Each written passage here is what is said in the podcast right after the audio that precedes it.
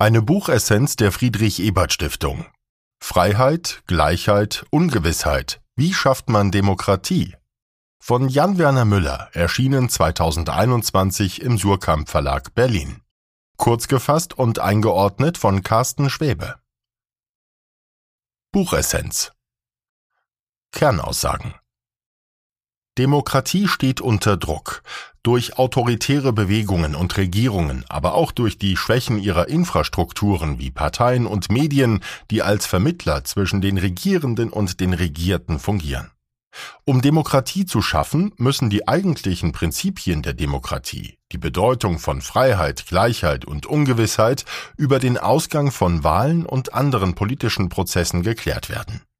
Anstatt von mehr Bildung für die Menschen und mehr Transparenz zu sprechen, sollten auf diese Weise Parteien, Medien sowie die demokratische Selbstwirksamkeit der Menschen konkret und zielgerichtet gestärkt werden. Gerade für die Überwindung von Autoritarismus oder des überbordenden Einflusses Wohlhabender auf die Politik gibt es innovative Vorschläge wie Gutscheine zur Finanzierung von Parteien und Medien. Einordnung aus Sicht der sozialen Demokratie Müllers Diagnose eines Verlusts an Selbstwirksamkeit trifft sowohl auf große Koalitionen zu, als auch auf andere lagerübergreifende Bündnisse, durch die sich letztlich in vielen wesentlichen Politikfeldern nur wenig ändert, obwohl ganz andere Parteien in die Regierung gewählt wurden. Müller schlägt innovative Instrumente im Geist der sozialen Demokratie vor, die unter Repräsentation nicht nur die Abbildung von Umfragen im politischen Handeln verstehen. Vielmehr zielt er auf eine Revitalisierung der dynamischen und kreativen Funktionen repräsentativer Demokratien ab.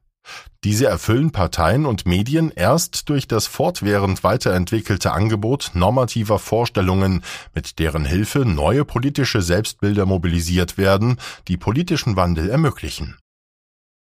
Buchautor Jan Werner Müller lehrt politische Theorie und Ideengeschichte an der Princeton University, US-Bundesstaat New Jersey.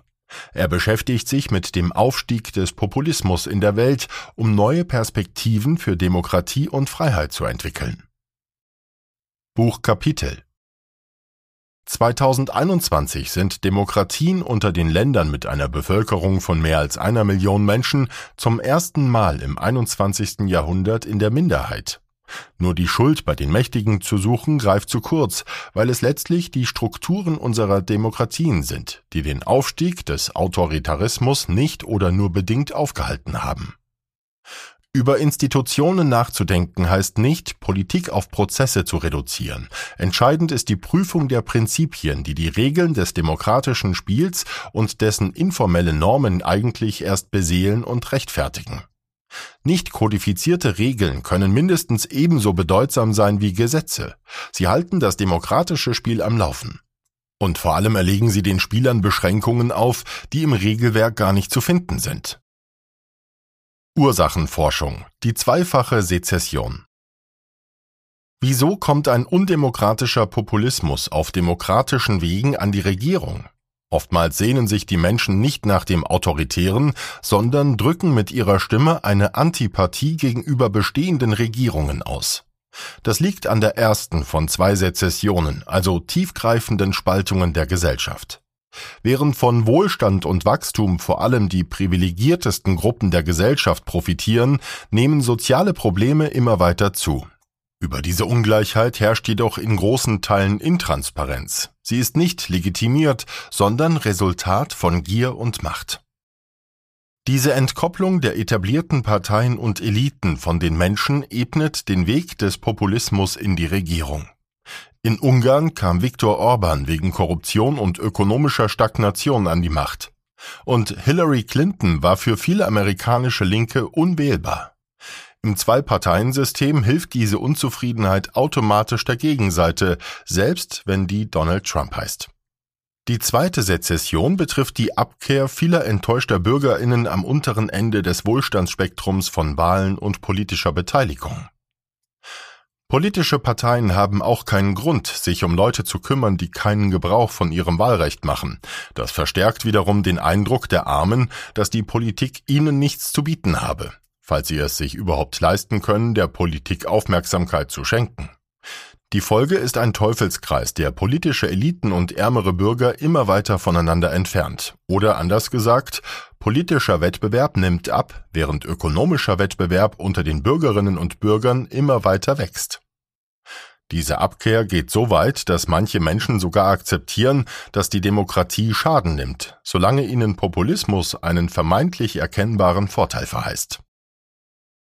Demokratische Grundprinzipien Freiheit, Gleichheit und Unsicherheit Wenn Populismus zur Verachtung anderer im Namen eines sogenannten wahren Volkes aufruft, dann wird das demokratische Grundprinzip politischer Gleichheit verletzt. Das geht über Gleichheit vor dem Gesetz hinaus und meint Gleichheit im Zusammenleben, bei der Menschen mit anderen als ebenbürtig gelten.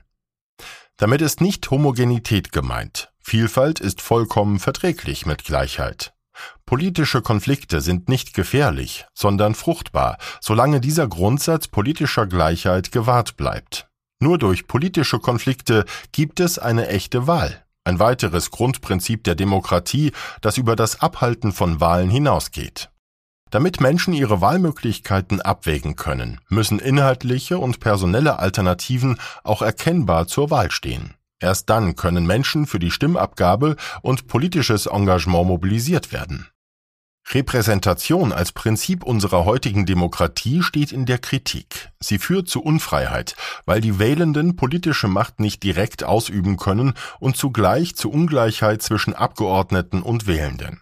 Diese Kritik basiert jedoch auf der Annahme, dass ständige und gleichwertige Beteiligung in einer komplexen Welt möglich seien. Repräsentation per se ist weder demokratisch noch antidemokratisch. Dasselbe gilt für Wahlen. Es kommt darauf an, wie sie genau verstanden werden und was geschieht, bevor, vor allem aber nachdem die Repräsentanten gewählt worden sind. Demokratische Repräsentation bedeutet auch einen wohlwollenden Umgang mit dem Verlieren. Eine Minderheitenmeinung darf nach einer Wahl nicht delegitimiert werden, sondern soll sich Gehör im politischen Prozess bis zu den nächsten Wahlen verschaffen können.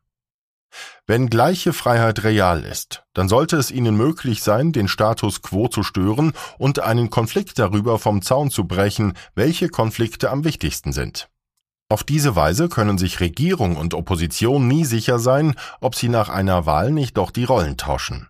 Diese institutionalisierte Ungewissheit ist ein weiteres demokratisches Grundprinzip. Nimmt man die Ungewissheit aus der Demokratie, trifft es nicht nur die Minderheit, der die Chance genommen wird, wieder zur Mehrheit zu werden, ebenso schützt echte Demokratie auch die Möglichkeit vor Mehrheit und Minderheit, die eigene Meinung zu ändern.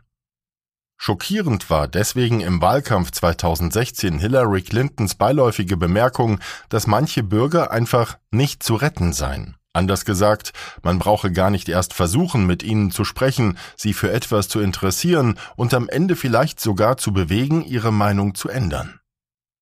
Repräsentation sollte daher dynamisch verstanden werden. Parteien bieten Selbstbilder an, die bestimmten Gruppen Ideen und Interessen ihrer Identität vermitteln sollen. Auf diese Weise können Gruppen entlang bestimmter Konfliktlinien organisiert werden. Je leichter es ist, Konfliktlinien zu ziehen und bestimmte Darstellungen gemeinsamer Interessen gesellschaftlichen Gruppen anzubieten, desto eher erleben die Bürger ihr politisches System als frei und offen für Wandel. Sie finden heraus, was andere denken und welche konkreten Interessen man mit anderen teilt. Leider diagnostiziert die Politikwissenschaft vielen Demokratien eine Tendenz dazu, dass sich ein Regierungswechsel letztlich nicht in einem substanziellen Politikwechsel niederschlägt. Die Sezession der Regierenden von den Wählenden wird dadurch verstärkt, dass selbst bei einer veränderten Wahlentscheidung die Wählenden keine Veränderung wahrnehmen. Oftmals gilt, wenn die Hochvermögenden und die übrige Bevölkerung, nicht nur die Armen, divergierende Präferenzen haben, gewinnen stets die Wohlhabenden. Medien und Parteien als kritische Infrastrukturen der Demokratie Parteien und Medien mobilisieren Gruppen zur demokratischen Meinungsbildung entlang strukturierter sozialer Konflikte. Diese für repräsentative Demokratien zentrale Funktion ist vereinbar mit dem Streben von Parteien nach Wahlsiegen und von Medienunternehmen nach Gewinnen. Um ihrer vermittelnden Funktion zwischen den Wählenden und den Repräsentanten gerecht zu werden, müssen Parteien und Medien nicht nur den externen Pluralismus der Meinungen in einer Gesellschaft darstellen, sondern auch intern eine gewisse Vielfalt zulassen. Parteimitglieder fühlen sich zwar Grundwerten verpflichtet, müssen aber demokratisch über die politische Umsetzung debattieren. Würde man die Abweichung von der Parteilinie grundsätzlich untersagen, gäbe es keine Möglichkeit mehr, innerhalb der Partei Meinungsänderungen durchzusetzen. Eine loyale, legitime Opposition würde fehlen. Parteien können sich damit nicht erneuern. Daher sind gespaltene Parteien nicht per se ungesund, solange sie zum Schluss noch plausible politische Positionen entwickeln können. Das Problem in vielen Ländern ist heute paradoxerweise, dass ein hohes Maß an Polarisierung, ergo auch Politisierung herrscht, dass die Parteien gleichzeitig aber eigentümlich ausgehöhlt oder gar entpolitisiert sind und zudem unfähig, als Laboratorien für ein kohärentes Weltbild zu dienen. Medienpluralismus wird oft erst dann erkennbar, wenn er fehlt, zum Beispiel durch die Zensur von kritischem Journalismus oder der Vergabe staatlicher Werbeanzeigen nur an regierungsloyale Medien. Medienpluralismus ist jedoch wichtig, weil er vor einem technokratischen Demokratieverständnis schützt. Technokratie und Populismus sind keine diametralen Gegensätze. Wer mit den Technokraten nicht übereinstimmt, outet sich als irrational. Wer den Populisten widerspricht, gibt sich als Volksverräter zu erkennen. Sie sind beide antipluralistisch und sogar antipolitisch, wenn man Politik so versteht, dass die Lösungen sich niemals einfach nur aus Fachwissen oder der Fiktion eines vollkommen einheitlichen Volkswillens ergeben. Individuen sollten mehr Verantwortung für demokratische Infrastrukturen übernehmen.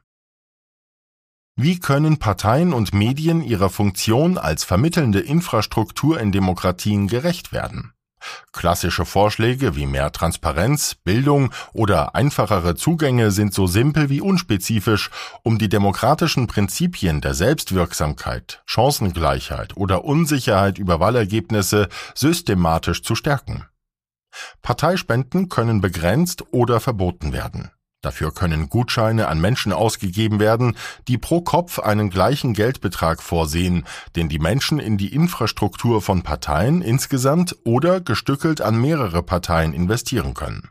Auf diese Weise müssen Parteien sich nicht mehr um einzelne Großspender bemühen, sondern um die Masse der Menschen. Ungenutzte Gutscheine können entsprechend der letzten Wahlergebnisse an die Parteien gezahlt werden. Außerdem können Anhänger von Parteien diese durch die Nichtwahl abstrafen, aber sie finanziell weiterhin unterstützen, so dass Parteien durch ein besonders schlechtes Wahlergebnis nicht mehr unmittelbar existenzgefährdet wären solche Projekte, die den Bürgerinnen eine direkte finanzielle Kontrolle über die demokratische Infrastruktur geben sollen, könnten außerdem das Gefühl stärken, dass es bei den Wahlen mit rechten Dingen zugeht. So ließe sich dem verbreiteten und oft zutreffenden Eindruck entgegenwirken, dass Stimmen zwar zählen, aber letztlich doch finanzielle Ressourcen entscheiden.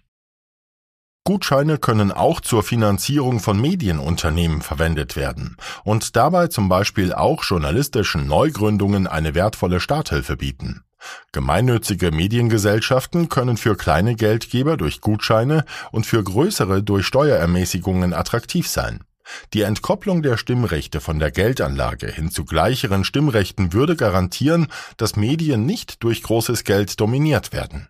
Bedenken über eine stärkere Parteilichkeit von Medien können dadurch entkräftet werden, dass parteiische Ausrichtungen oft bewusst verschleiert werden, wohingegen eine transparente Parteilichkeit kein Problem für die Demokratie darstellen muss.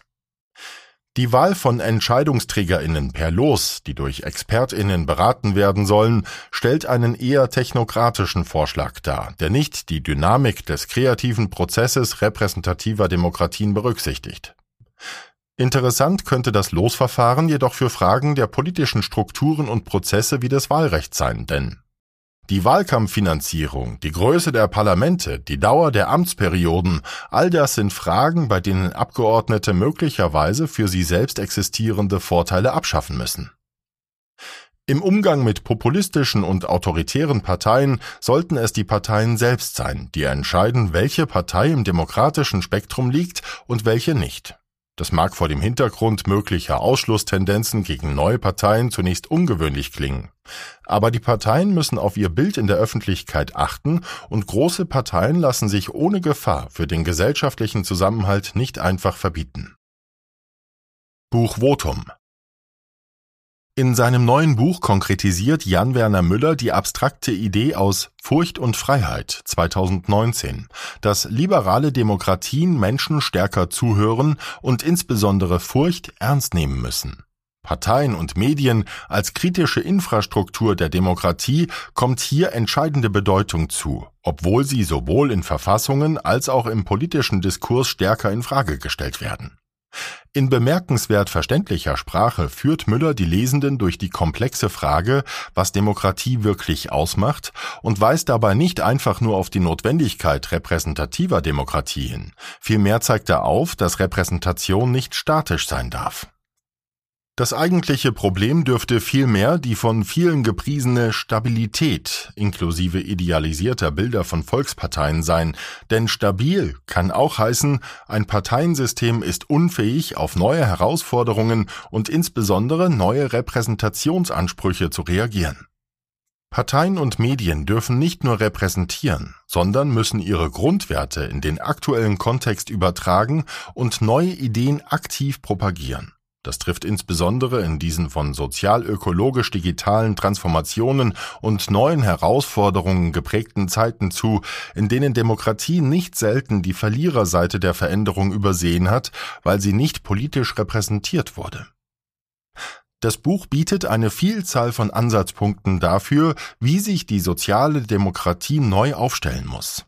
In der Ampelkoalition müssen schmerzhafte Kompromisse mitgetragen werden, die keine fundamentale politische Änderung zum Beispiel in Verteilungsfragen mit sich bringen. Die von Müller geforderte Transparenz von mehr Entscheidungsmechanismen sollte hier in und zwischen den Koalitionsparteien gelten, damit die politischen Profile der Parteien erkennbar bleiben. Außerdem müssen sich Parteien, die eine schnellere soziale und ökologische Wende wollen, die Frage stellen, wie sie die Mehrheitsverhältnisse zu ihren Gunsten ändern können, ganz im Sinne von Müllers kreativen Verständnis von Repräsentation. Anstatt Regierungsbeteiligungen in blockübergreifenden Bündnissen anzustreben, dürfen rote und grüne Parteien sich nicht gegeneinander ausspielen, sondern müssen gemeinsame Mehrheiten von einem echten Politikwechsel überzeugen. You